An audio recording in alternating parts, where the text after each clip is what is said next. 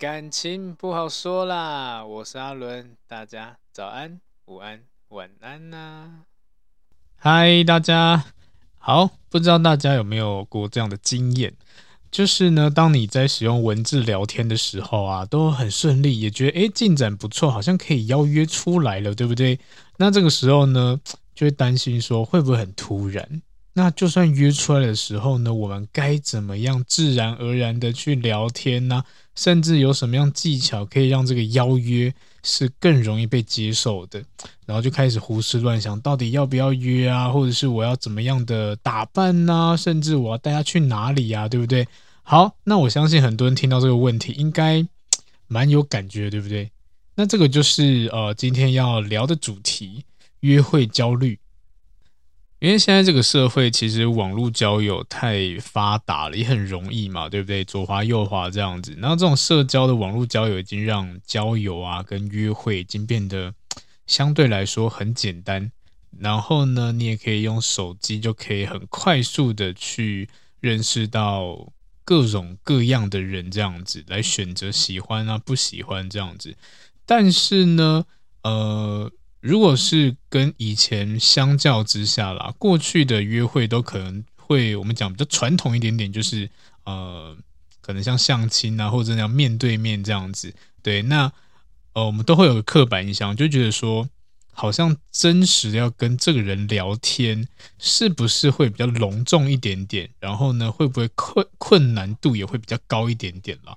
对，那这就这个就是我们在呃现代社会中比较常见的问题嘛，也因为我们的呃主观意识呢，就是说好像约出来跟网络上的聊天不太一样。我相信很多人都会有这样的问题，觉得诶，文字上在交友软体上面聊天很 OK 啊，但是我怕约出来以后他可能不喜欢我，或是我会紧张。甚至我搞不好比较不会表达怎么办？他会不会讨厌我这样子？对，那这个由约会引起的紧张啊跟不安啊，就可以把它称为是一种约会焦虑。但是这个约会焦虑，它其实不是一个什么呃学术上的呃真的有这个东西啦。对，它可能就比较偏向网络用语“约会焦虑症”这样子。对，那约会为什么会让人家感觉到焦虑？其实很多人都有一样的问题。就是在当你今天身边呢、啊，周围是没有对象的时候啊，你可能就会告诉自己说：“哎，为什么世界这么大，我还是找不到适合的人？”但是呢，当你发现有适合对象的时候呢，你也会感到焦虑。焦虑什么？我应该要怎么样跟他开口啊？那如果今天他不答应的话，是不是这个人就会消失了？那也或者是搞不好你真的成功鼓起勇气去做邀约这个动作。然后呢，也是会焦虑，焦虑什么？会不会真的见到面以后，他不喜欢我？因为毕竟现在真的是呃，交友软体的照片很多都修的很棒，所以呢，在这种情境之下呢，我们都会有表表现出这种的状况，会担心被拒绝啊，担心被对方审视啊，或者是会不会有一些负面的评价等等之类的。那这些行为呢，其实就可能我们要呃给他一个分类，会比较偏向社交焦虑啦，社交焦虑的一些行为这样子啦。但是呃，主要会把它用约会焦虑来讲的话，也就是因为我们在约会的这件事情会产生这种焦虑感。对，那如果你发现你不只是约会啊，连什么跟人的互动啊，甚至呢，呃，反正就正常社交，你都会产生焦虑，而且会影响到你的身心的话，那当然这个时候呢，寻求专业是很重要的。对，那如果你没有这方面的问题，你就只是单纯的就啊，我约会，我不知道该怎么办。对，那那这个呢，我们就把它戏称为约会焦虑症这样子。对，这其实蛮多人都会有的啦。尤其是呃越没经验的人，可能越容易会有这种焦虑的感觉，也甚至呢呃被拒绝过太多次的人呢、啊，也可能会有这样的问题哦。好，那当然了，我们也可以给这个约会焦虑一点点小小的定义关系，这样子，诶，不是定义关系，小小的定义一下，什么是呃，应该说什么是嗯约会焦虑的常见的问题跟症状这样子啦，对啊。那最常发现的呢，就是会做一个逃避行为，这就是我们说的，我看见喜欢的我就想要跑，我不敢直视他的眼睛，看到他的时候或跟他讲话的时候会结巴，甚至脑袋是空白的。所以有一些人呢，就是压抑这种紧张感觉，他可能呢就会疏远对方，对，然后呢会假装讨厌对方，刻意回避所有的交流啊跟接触，这样子就是会逃避，故意逃避这样子。那还有刚刚提到的，就是你会假装跟他不熟悉，或者假装的对他没兴趣，这就冷漠感嘛。因为有一些人呢，在这种焦虑的时候呢，他不敢迈出。就是呃接触异性的第一步，所以呢，他就会保持保持一种就是嗯冷漠淡定这样子，甚至呢，有一些人会直接说哦，我就是不想谈恋爱啊，我就是喜欢单身的感觉啊这样子，也甚至呢，有一些人他为了要呃让自己有这种防护罩，他会把自己穿着改变得很所谓的保守啊中性之类的，那原因很简单，就是我。想要降低吸引异性的机会，这是故意的哦，就让自己觉得哦，好像就很冷漠，你不要靠近，甚至你不会喜欢我，我也不会让你喜欢上的这种感觉。然后再来就是呢，有一些人他是遇到这种心仪对象的时候，会不知道为什么就会换一种人格，对，把自己变得很木讷、很无聊，或者是过度僵硬之类的，对，很有防御性这样子。那这些人可能平常啦，在跟呃，就是可能没有没有那种好感度的人啊，或者一般朋友相处的时候，都会觉得哇，好健谈哦，落落大方这样子，甚至哇，很活泼开朗，很惹人爱这样。但是只要一遇到有好感的人，或者是单独跟异性相处的时候呢，就会因为这种焦虑啊、紧张，变得很僵硬。那这个蛮常见，就是我不知道大家周遭有没有这样的状况啊，就是。呃，有一些人呢、啊，他的互动性是建立在有第三者的状况之下。那为什么会这样子？因为当一对一的时候，我不知道怎么去互动，所以呢，会借由第三者。那这第三者可能就会变成说是我嘲嘲笑的对象啊之类的，或者是呢，呃，跟他聊天可以缓解一下我跟喜欢的人互动的紧张感这样子。所以通常这种人也蛮妙的。呃，他可能约会，或者是他可能要吃饭，或者他要做邀约这动作，都会约第三者。那这个第三者就是有点像是变成好像他的工具一样，可以让他展现魅力的工具这样子。也甚至有一些人，他的幽默感就是放在这个第三者身上这样子。我今天想要让你开心，我要让你觉得我是一个幽默的人，那怎么做呢？我就要靠第三个人，我可能损他、贬他之类的，然后呢，让他丢脸，然后让呃。对方会哈哈大笑，或者是觉得我好幽默、好有趣之类的，会受到这种情境，这样，所以才会有第三者的出现啦。对，那那这个这个人格其实也蛮多见的，会觉得他好像就是会变一个人，好像跟你认识不太一样。对，那这种人通常他的风评都不错啦，但是在可能这种呃邀约啊，或是这种约会呀、啊。然后呢，甚至可能相亲啊，或者是呃参加什么联谊活动之类，都蛮容易失败的。对，那原因很简单，就是比较缺乏一对一的互动能力，反而都是要以人多来造势那种感觉。这个也是一种约会焦虑啦。所以不管是哪种状况啦，有这种有约会焦虑的人，通常都会对自己的状况可能。比较不太了解，对，那甚至他们给自己一个呃嗯，或许给自己一些主观意识，就是啊，我就是没有异性缘啊，甚至我就是没人追啊，或者就没有人喜欢我啊之类的，就是慢慢的会让自己的内心比较孤单啊、寂寞啊、自卑这样子，对不对？那这个就是其实，在社会中蛮常见的，因为现在网络太发达了。然后变成人跟人的那种面对面的那种即时的反应力，已经跟以前不太一样了。对，因为我们在用交友软体的时候啊，或者是用文字上，你都可以去想，可以去思考。但面对到人的时候，它是一个即时反应，可能很多人觉得哦做不来，就会紧张这样子。然后再就是因为我们也会有很多担心啦，就像是可能很多人成年以后啊，呃，对，因为进入到社会，为了生活之类，对自己的兴趣啊，或者是需求啊，甚至理想的另外一半啊，都会有不一样的认知这样子。然后呃，也可能就是因为这种状况之下呢，会让我们去做很多的筛选啊、调整这样子。但目的是什么？目的就是想要找到就是很常见的三观契合的人。但老实说，这个很难。对，就像是可能我们在学生时期的时候啊，就觉得，诶，跟这人相处，他只要长得帅、长得美，然后呢，可以逗我开心，让我觉得，呃，就是呃，享受生活，这样就够了。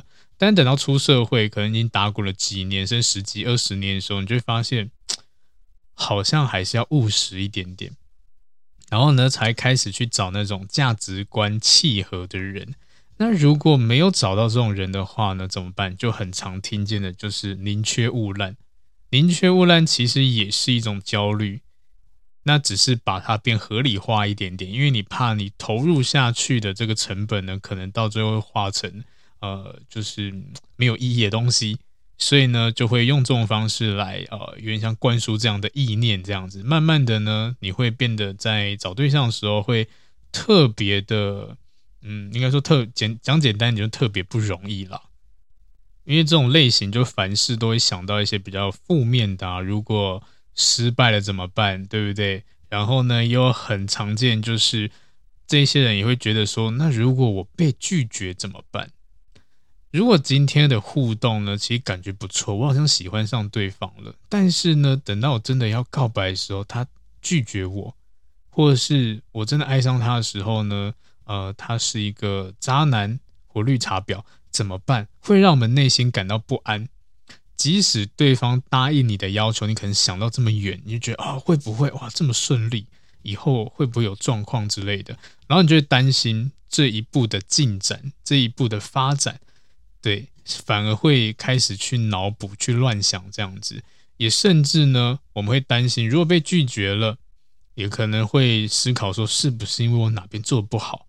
会不会是因为可能讲了什么话，破坏了自己在对方心中的形象之类的？所以很多时候呢，当我们在还没有做这件事之前，就会有很多很多的小剧场，然后一直去脑补这样子，脑补到最后呢，你超焦虑，但是对方完全不知道你发生什么事情，就是正常聊天，然后他觉得哦，你这人不错，但其实你内心 OS 就约不约？然后如果约的话呢？呃，太快进入关系怎么办？那如果今天约了，发现他渣男绿茶婊怎么办？或甚至呢，如果我今天失败了，到底是哪边出了问题？那我是不是时机不对？我是不是要晚一点之类？你就看，光一个约不约，你脑脑袋里面的小剧场就这么多了。所以这个焦虑会让你的行为，呃，受到很大的影响，而且不是小影响哦，它真的会影响到很很长远这样子。那当然会有这样的想法人啦、其实，嗯，在心理上来说好了，可能我们讲一个比较，嗯，学术上的，就是个体对于这种自我价值可能会怀疑啊，或者是我们讲低自尊这样子，会认为说我自己不太可能会得到对方肯定，或是我没有任何的条件会让他。喜欢上我这样子，甚至回应我这样子，对，这是我们讲低自尊、自我怀疑。对，另外一方面可能觉得啦，就是呃，这可能就只是个理想，我可能想太美好了，但是周遭的人都没有这么幸福，可能呃在一起很快就分手，结婚很快就离婚，现实很残忍、很惨淡。那不如我不要想这么远好了，就降低自己期望值这样子。然后告诉自己说，我呃没有期待，就不会受到伤害，这样子，对，就会慢慢开始去让自己的价值开始慢慢越越降越低啊，甚至期望值越降越低啊，久而久之，被拒绝的恐惧变成一种反射，一种条件反射，对，所以当我们要提出要求的时候呢，这种恐惧感就会跳出来跟你讲说，诶。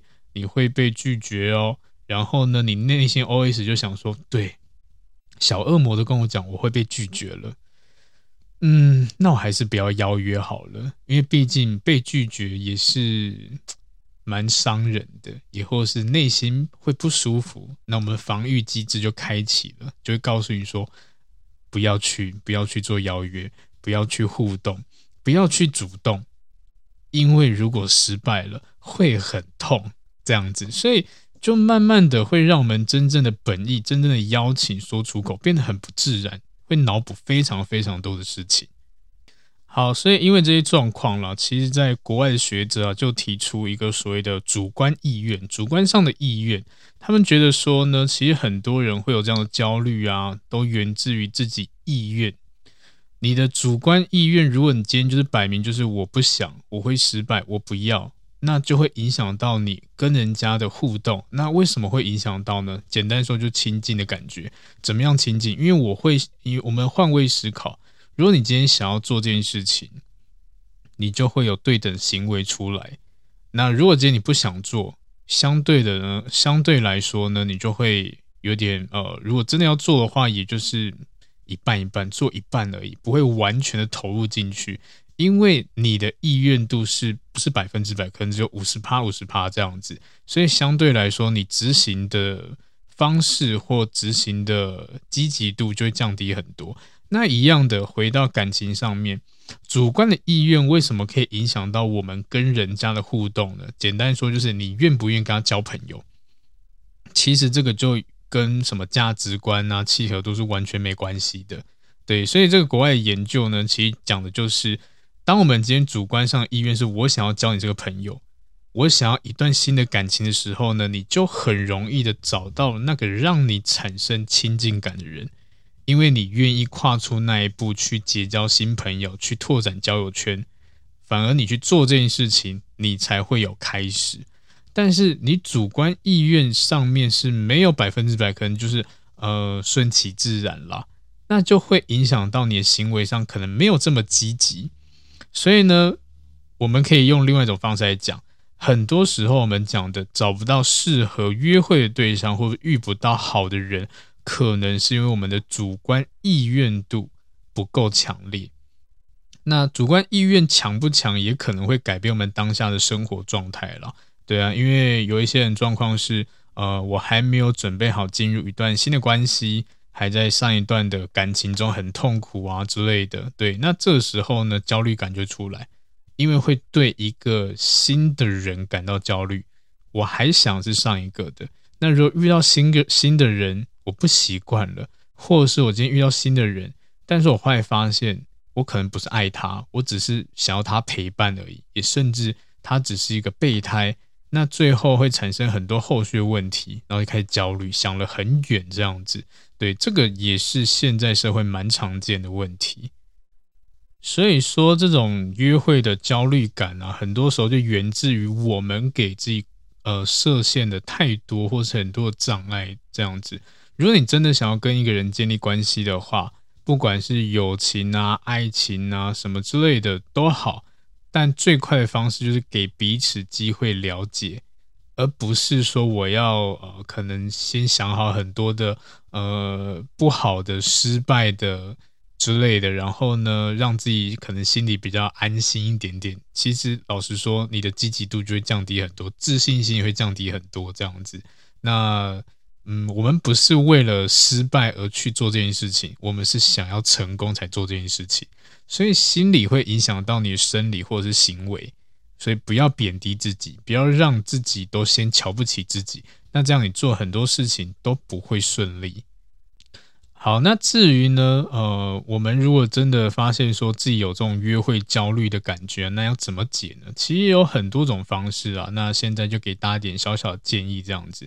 好，那第一个当然就是不要去想这么多，对，相信你的。我这个时候就觉得，相信你的感觉，相信你的直觉，不要想这么多。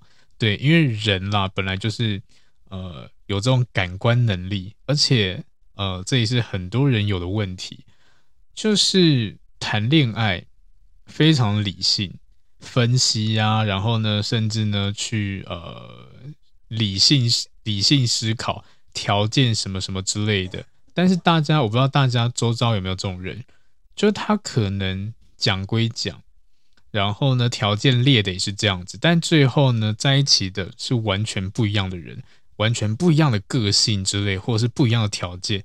那为什么？就因为那是感觉。所以这也也印证了说，很多时候我们的理性的判断，它不会是决定你们关系的一个绝对法则，它可能是一个参考这样子。对，所以不要多想的原因就是你不要想这么远。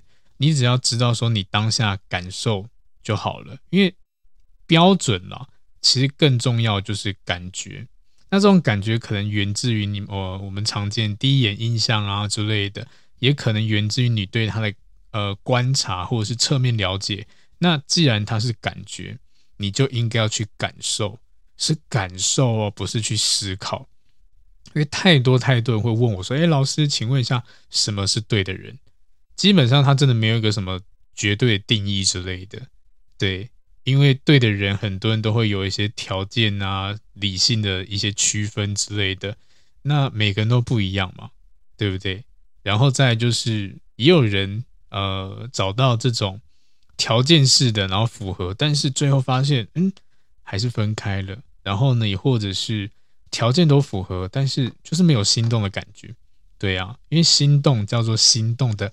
感觉，所以感觉这两个字才是重点。要用什么样行为才让你有感觉？那如果今天他的条件很好，那叫叫做心动的条件好了啦，对啊。那要要有这个条件，才或许可以触发你的感觉，这也可以说得通。但最主要还是在感觉这个部分，对。所以呢，呃，也是要跟大家讲说，我们不需要去先思考对方应该要具备什么。反而应该要想的就是，如果你真的要有一个判断标准的话啦，那我会建议大家去思考，就是有哪些是一定不可以的。你在找对象的时候，对，你不要想的太远，这样子你就简单一点。好，这个人他我没有办法接受抽烟、吃槟榔。好，那这个人有，我就不要。对，那这个你要彻底的要了解，说我是真的没有办法。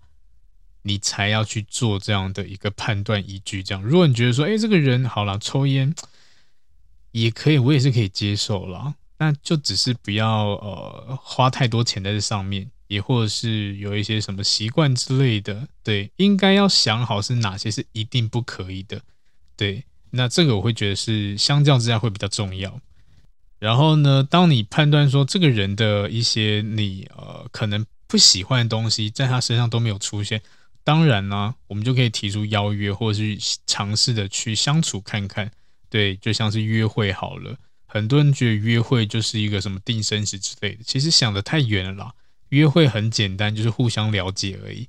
了解什么？更进一步的，我们本来从文字上面的聊天变成见面的聊天，有对话，可能就是有言语上的，可以看到表情的，或者是声音起伏的之类的。对，那种感受会不一样，那个就叫感觉。更进一步去了解对方兴趣爱好啊、背景经历啊之类的，让你们在约会过程中可能会有更多的话题可以聊，这样也可以帮助到帮助到我们去找到呃最适合的对象这样子。所以我觉得这个是嗯比较重要的，它是要你不要去想得太远、想得太细这样子，因为凡事都没有一个绝对值。如果今天你都已经先打死了，你都把自己定在那边，那基本上也没什么好说的，对不对？对，那这个我会觉得真的会有点辛苦啦。那我自己的习惯，我也可以可以跟大家分享一下。我自己习惯就是先做再说。那为什么说先做再说？因为当我做了以后，我才可以依照你的行为模式、你的表达方式或你对我态度去思考，说我下一步棋要怎么走。但是重点是，我要先做这件事情，我才可以感知到你的反应嘛。那我在还没有做这件这件事情之前，我自己去想这么多有什么用吗？没有任何用处啊，对不对？就像是好举例，呃，可能有一些人有想要尝试做搭讪这个行为一样的，你没有主动去开口跟他讲话，你怎么知道他会点头还是摇头？也甚至你没有主动跟他讲话。你怎么知道他对你的态度是如何？你都不知道啊。然后你自己在脑补啊，如果过去的话要赏我一巴掌怎么办？如果跟他讲话的时候，他直接甩头走怎么办之类的？对，那既然风险这么这么这么大，那我还是不要做好了，就变成自己在吓自己那种感觉。对，如果你真的凡事都会想的比较负面一点，那我会建议啦，你如果知道说啊可能会有危机，那不如想就是如果产生这个危机了，你要怎么去化解它？就像如果今天你搭讪了，诶，对方跟你讲讲说，哦、不方便，那你要怎么样给自己台阶去离开这个地方？它就是一个我们应该要知道的后续行为嘛。但是他也可能会跟你讲说，诶诶，我跟你聊天觉得不错，也甚至呢，他很谢谢你来跟他互动，这样是你们变成朋友。那这一块又是另外一种的要思考的后续的模式，这样子啊。所以很多时候都是我会建议先做，先去感受，再去判断我们接下来要走什么路，要下哪一步棋，会比较适合一点点。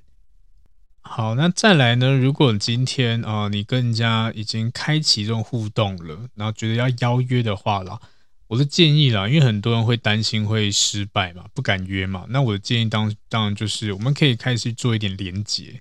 那这个连接目的是什么？让对方更容易答应我们的邀约，这样子，对啊。那最简单的方式啊，就是，呃，如果可以的话，你可以向他提出一些要求。那这个要求就是帮助，这样子，对，因为人啦就会有这样的特性哦。这个就是呃，接下来讲就是帮助的部分。呃，有一些人啦，当你今天提供了被提供帮助以后，你再请他帮助他。会更愿意再再一次的帮你忙这样子，那一样的就像是别人请求我们协助的时候呢，当有第一次，其实第二次啦，我们的意愿度也会提高一点点，因为觉得好像帮点忙也没什么关系这样子。所以这在心理上面来说，就是当一个人对一段关系他已经有所投入之后呢，慢慢的他会更愿意的做出更多的投入的动作。这也就是个连接这样子，所以呢，在一开始你们在互动的时候啊，呃，还没有在还没有约会前，就可以去做这样连接。你可以去问对方啊，有什么好吃的吗之类的，或者是呃，可以询问他一些问题。当询问过以后呢，当重要是给他一个回馈啦。对啊，如果今天呃他帮助你了，给他一个善意的回馈，哦，谢谢你，哇，你觉得觉得你的分享不错，你帮我找这间餐厅。我觉得 CP 值很高，很好吃，这随便都没关系。那他得到这种好的回馈以后呢，他也会更愿意的帮助你。这个就会变成一个是初始连接的方式。那当然了，这种呃提出呃这种要求啊，或是提出这样的协助的时候，不能够太难了，也是要有层次的，慢慢来，慢慢来。这样就像我刚刚讲的，哦、呃，就是可能问他一些问题呀、请他给你一些答案之类的。他是一点一点的，不是突然来一个说：“哎，你可不可以借我钱？” 当然不行啊，这很奇怪，好不好？所以不要冲动，就是小小的在呃，在要跟他邀约约会之前，你可以先去做这样连接，会让你的成功率变得比较高一点啦。所以我们不用把这一些邀约啊互动想得太麻烦，或是太应该说太太嗯呃呃太焦虑这样子，因为太多人。会脑补太多或想得太远，但其实根本没有这么难，也没有这么麻烦这样子。但是我相信还是会有这样的人了。那没关系，我们就试着去控制这种焦虑感，对，因为这个就是我们正常情绪嘛。只是很多人是不知道怎么控制的，那一定就会产生很多呃，可能后续问题啊，或是当下做错一些事情之类的。好，所以刚刚跟大家讲的约会，你可能在一开始时候啊，就先建立连接，这样你邀约会比较容易。再来，当然就是练习吧，练习乐观的心态，或者是一些呃，我们讲的表情上面，可以多微笑一点点，这样子。对啊，在见面之前啦，你当然不能想说啊，我怎么会把事，我会不会把事情搞砸之类。很多时候。成功的第一步就是你要去锻炼所谓的积极的思维，或是乐观啊、正向的思维，抛开这种自我怀疑啊或顾虑这样子。最主要就是你去享受这个当下，开心去玩，开心去聊天就好了。它就是一个让你控制焦虑的方式。因为你的掌握度不够高，所以你一定会焦虑。那既然掌握度都不高了，那我们就不要想这么多。我今天就是来跟你开心的出游，开心的吃饭聊天就好了，不要带有太多企图心跟目的性之类。因为你就是来开心的，你就来认识朋友的，来拉赛的之类的。当今天你互动感觉是好的，那后面呢，你要更多的互动或邀约就更简单一点点。对，这个是一个心理建设啦。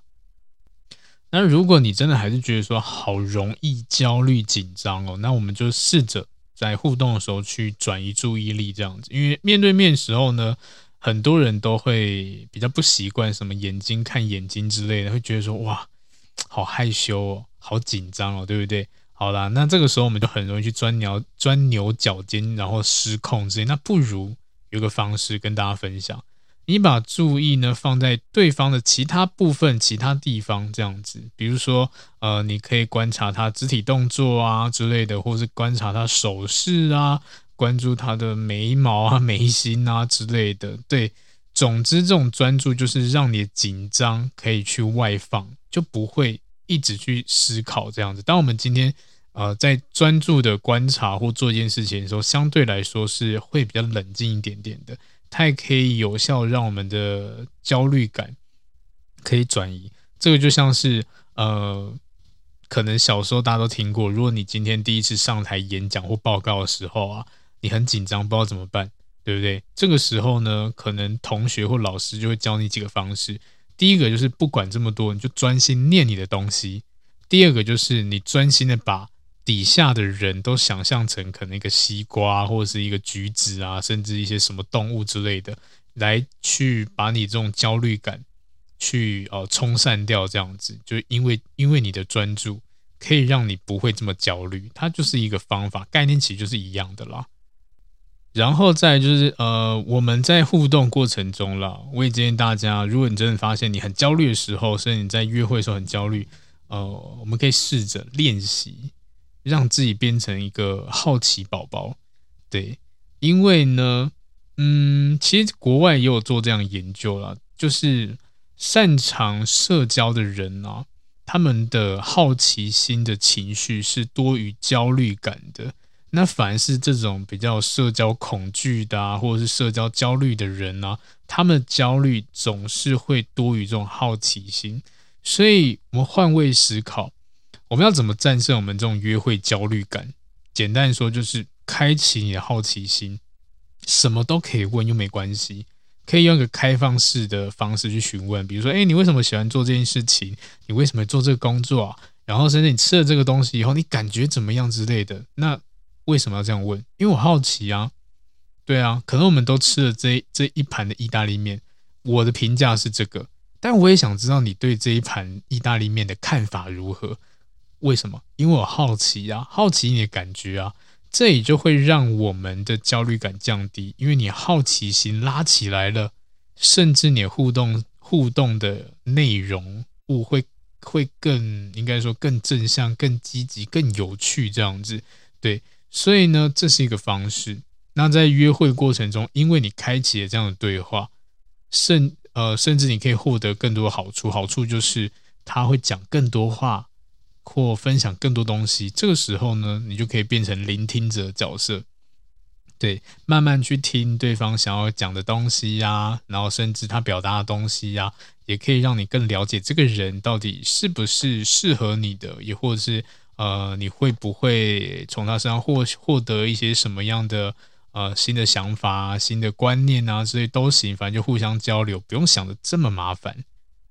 然后讲到这个这些约会的一些方式啊，或者这种心理之类的，我也要跟大家分享一下啦。就是呃，如果可以的话，因为本来我们跟人互动，可能第一次见面一定都会紧张啊，甚至呢，在可能会担心说可能不顺利什么之类的，对不对？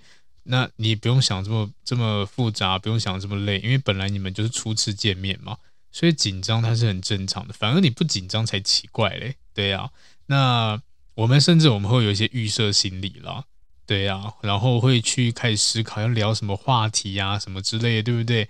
那有一些人很奇怪，就像我咨询的个案好了，他没有参加过一些我们讲的呃联谊活动，然后呢，他们每次效果都不好。那为什么不好？其实很常听见，就是他们在对话的时候，都会习惯性的去讲一些负能量的话题，也或者是不好的话题，这样子。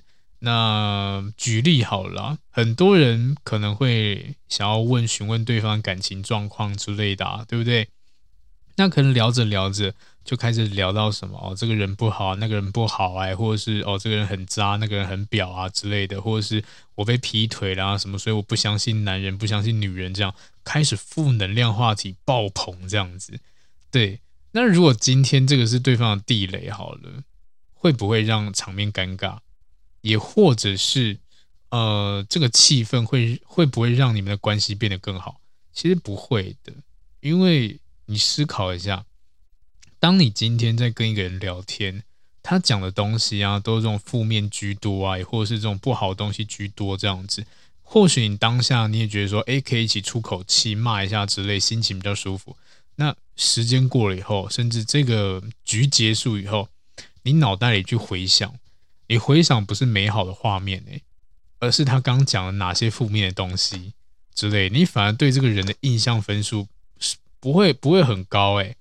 对啊，所以我不建议大家在可能初次见面或者这种约会的时候去聊到这种嗯这类的话题啦，因为有些人觉得这是一个深入嘛。也有也有一些人觉得这是一个讲心事的一个方式，这样子，因为太多人跟我讲说，哎，可是老师他跟我讲心事，哎，他都会跟我讲他前男友前女友的事情，呢，甚至他跟在工作上的不顺，哎之类的，心事不见得都是负面的啊。对啊，为什么大家会觉得说讲心事，哦，这种负面东西就是讲心事呢？那我们用另外一种思维去思考好了。很多人为什么听了很多心事，但最后告白还失败？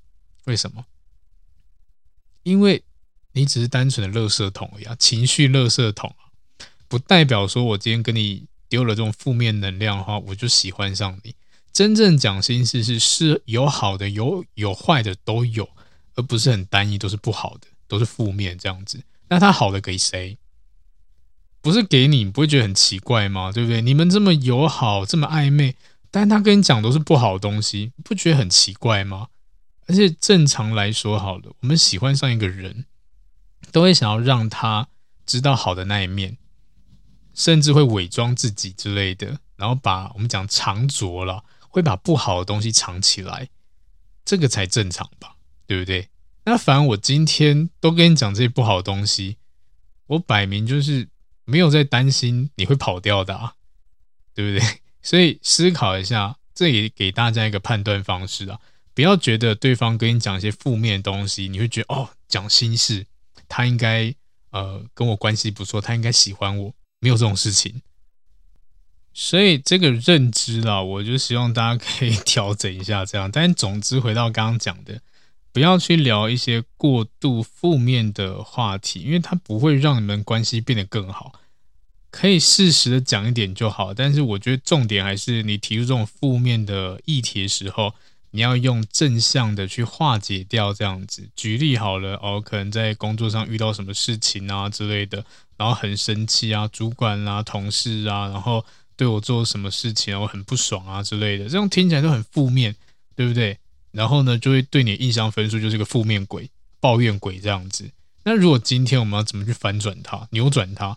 当，就是你讲完这些东西的时候，哦，但没事了。后来呢，我用什么方式解决这个问题？那目前跟同事啊、跟老板相处，嗯，都慢慢的越来越好了。听起来是不是更让人家觉得，哎，你这个人好像还不错，这个解决能力还不错之类的，甚至你的情商很高。这个就是我们要给对方的感觉，而不是你一直在抱怨，那不会让你，就是不会让你们关系变更好了。所以这个是大家要要小小的，嗯，给自己一个小小的观念，这样子了，好不好？然后呢，虽然讲这么多，嗯，我们还是要做好一些准备。这个准备呢，还是一样的，要做好被拒绝的准备。因为不管怎么样了，我们在提出任何的邀约时候，都一定会存在这种风险。对，一定会被，一定会有被另外一个人拒绝的风险，这样子。不管啊、因为人跟人相处，或这个社会上有太多的变因了，不是说你准备了一百分就一定一百分，可能对方十分、二十分之类的。就像很多人说，哎，我已经任何我都培养感情培养好了，然后呢，呃，任何一切都没问题，为什么约了还失败？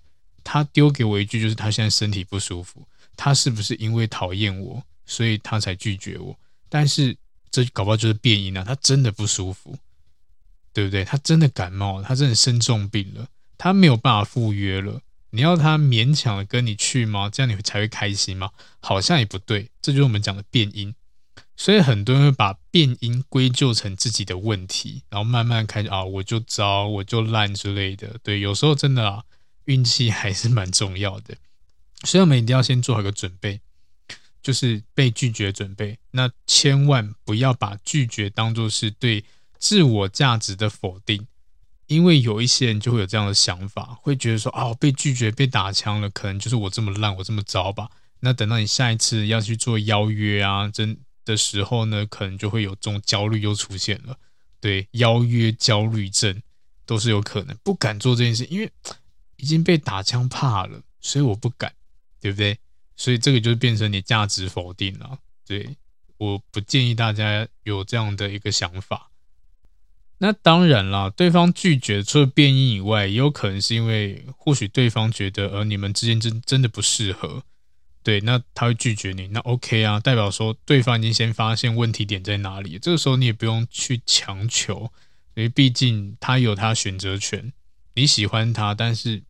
你也要问过人家，对不对？不是说你喜欢就一定会在一起，哪有这么好的事情？对啊，那这样子满路上、满街上的男女都很快速的在一起，有点像先选先赢。我先喊这是我要的，我就会跟他在一起，哪有这么好的事情啊？对不对？所以有时候尊重一下啦，尊重对方这样子。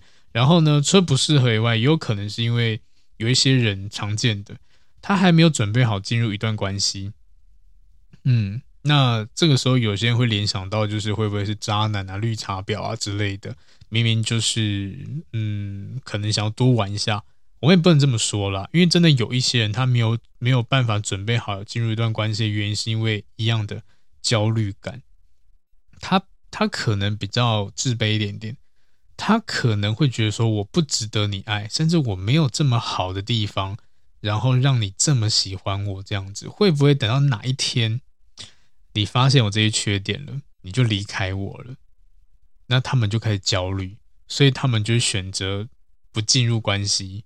那这个时候呢，因为他自己的这种内心戏，或者他自己的这种呃可能心理状态，他拒绝你，反而你会把又一样的把问题归咎在自己身上，是不是我不够好，所以他拒绝我？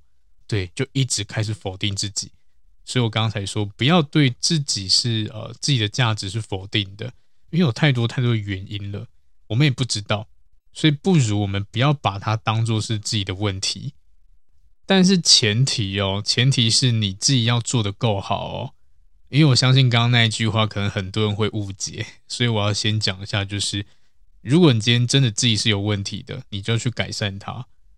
你就不能说什么哦？阿伦说可能不是我们的问题啊，都是别人的啊。我今天被打枪就是因为他嘛，眼光高嘛。对哦，很常听到有些人会这样讲。对，像是女生会说啊，男生男生就是喜欢美女啊，喜欢身材好的啊，然后呃什么什么之类的这样子。然后呢，也会听到嗯，男生说啊，女生就是要喜欢有钱人啊之类。这一些就变成是一个认知偏误，而且很歪、很传统，这样都已经什么年代了，已经没有这样子的啦，对啊，反而现在人都已经变得比较平等一点点，没有这么纠结这些了，还是会有一群不知道吸收哪里教育的人，会把这个一直摆在嘴巴上面，一直在讲这样子。其实很多时候了，当你讲出这句话，我也只能说，难怪对方不喜欢你。因为你这个太主观意识的偏误了，搞到对方真的打枪你，不是因为你没有这些条件，而是你这个人真的就没有很好啊，对不对？不是因为你没有钱，就算你有钱，我也不会想跟你在一起。为什么？因为你讲话太讨人厌之类的，或者是你不贴心，也或者是呃，任何状况都是有可能的。对，反正就是让人家觉得不轻松、不自在、不舒服，不想跟你在一起。然后被拒绝以后就开始啊归咎，对，你看，男人就是这样子，女人就是这样子，这是非常大的一个误解。对，所以大家冷静一点点，好不好？自己呢有，呃，应该说可以调整就是调整，可以让自己变得更好，就尽量去让自己变得更好。对啊，因为这种东西是没有一个极限的，你可以越来越好，当然你筹码越多，甚至你可以遇到更好的人，哪里不好？对不对？非常好啊。那客气什么？去做啊，而不是在那边抱怨。所以一样的，我们就是可以从这些过程里面去做一些反思啊，从里面得到一些经验，这样子啊，尊重对方，尊重对方时间安排、想法之类的都行。对，反正重点就是我们要先做好一些被拒绝准备。那这些准备呢，不是我们的问题。对，不要把这个好像归咎归归咎成什么价值我不 OK 什么之类的，不是。不见得都是这些问题，对，所以有一些比较自卑的人，我一定要跟他讲，跟你们讲，对，不是他们，跟你们讲，对，有些有些事情啊，真的没有什么负面，好不好？还是这个这个世界还是有一点一有点有爱的光芒的，不要一直往黑洞里面钻。那有时候就是练练经验吧，因为被拒绝滋味，当然它不舒服，对，它不是好受的。但是我们就去体验看看，就像是呃，我记得诶，我上一集吧，上一集主题是爱自己，对啊，其实很多时候爱自己就是去了解我们自己本身的一些感官呐、啊，或者是我们讲的生理啊之类的，对，或什么想法，去了解自己，它就是一种很，就是一种爱自，就是一种爱自己的方式，因为你对自己足够了解，所以为什么会提到这个，就是我们要允许自己。去感受这种被拒绝啊，或者是郁闷啊、失望的感觉，去尝试去体验看看都 OK。但重点就是，当我们体验过以后呢，要怎么去调整它，这才是重点。怎么调整这个是一个很关键重。就像很多人啊，可能会觉得说，哎，我们这些感情专家之类的啊，一定都很完美吧？要不然他们怎么敢出来讲这种感情的话题之类的？其实真的不见得。感情专家或者什么真的心理师啊，什么也会分手，也会失恋，也会婚变之类的。对，这很正常。但是他们跟一般人差在哪里？就是调试的方式，我们知道该怎么调试这样子。例如，我也会被打枪啊，我邀约也会失败啊，但是我不会闷闷不乐一个月、两个月、一年、两年。我搞不好想一想，我就发现说，哦，可能过个几分钟。对，我就可以调整完，就是哦，好啦，其实也正常啦，因为好像失败也很常见，而且我们好像也没有熟悉到什么程度之类的。对，会开始去想、去思考，然后呢，可以让自己的情绪比较快速走出来，这样子。对，也甚至会越挫越越勇，觉得说好，那没关系，我再好好的跟你聊聊天，互相认识一下，然后等到下次有更好的机会，诶，我再试试看邀约这样子，看你愿不愿意出来。对，那在这个过程中，我可能调整我的表达方式啊，什么什么之类的。对，这个都是一个成长，一个经验这样子。所以最重要就是你要从这个痛苦里面走出来，准备下一次。那当你的每一次失败都是你的养分这样子，因为你要从里面找到一些经验啊，找到一些可以调整的地方。所以为什么有一些人他一直没办法成长，就是一直陷陷入那个。深渊里面，这样每次失败就好啊！你看又失败，下一次再失败。但是你没有有没有想过，你是不是每一次都在用失败那一套去去做，对不对？你这一套就已经失败了，还继续失败，你干嘛？对啊，这不是很奇怪吗？就像追女生、追男生一样，你追求方式就是就是不好的，然后一直没有办法脱单。然后你开始怪东怪西的，但你怎么不去想，是你这一套的行为是不对的，是不好的，对不对？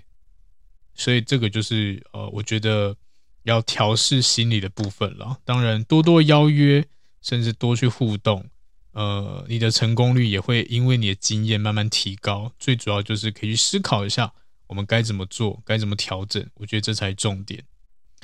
好，那所以今天呢，这个约会焦虑呢，就跟大家分享到这边。希望大家听完以后呢，更知道要怎么样去面对，然后呢，让呃可能关系啦，不不管跟任何人关系都可以越来越好。那一样的呢，如果你有一些情感上面的嗯需要帮助的地方，呃，可以私讯我的 IG，然后预约咨询这样子。对，呃，我会建议啦。因为我因为我最近就是这应该说这一两年咨询量变比较多，然后呢就发现我觉得有点可惜，可惜一点是什么？有一些人是已经 我跟你讲呃嗯好，我们就举例好，很多来找我咨询挽回的人都已经变成病情恶化，是恶化哦，然后才来找我，我就会心里觉得说哇，你为什么早不来晚不来，你现在才来？你不该做的事情都做了，你才来做这个咨询，那个要救就已经不好救了，懂意思吗？对，就就像是很多人在分手过，就会有有一些恐怖情人的行为这样子，然后你都做了，然后才问我说，呃，老师，我就是做了一些不好的事情，我跟踪他，甚至呢，我去呃。可能在楼下堵他，在公公司堵他之类的，然后就是因为我好想他，我想跟他讲几句话，跟他讲清楚之类，所以我就去堵他，然后没想到他更生气了，然后他就开始封锁我之类的，然后就说不想要再见到我，那该怎么办？你都已经搞成这样子了，你才来找，你会不会太晚？对，那当然这是有还是有一些调整方式的啦，只是。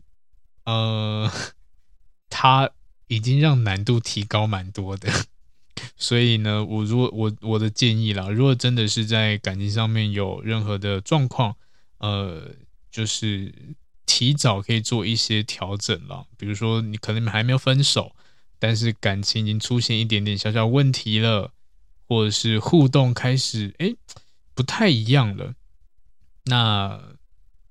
呃，你想要把关系变得更好啊，甚至回到以前啊，这个时候你就可以考虑来做这个咨询，这样子可以让你们关系变得更更融洽一点点，而不要等到分手以后，已经呃真的已经产生问题了，回不去了才来找，那我会觉得有点可惜，好不好？当发现问题了，就要赶快调整，而不是等到已经。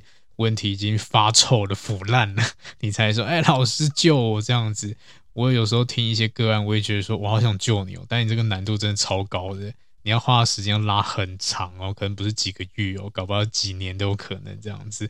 我觉得老实说了，OK，好啦，那今天呢，后面就是多讲的，就跟大家分享一下，就是如果你有需要帮助的话，不用客气，对你私讯我，我再报价给你。好，那我们下次见喽，拜拜。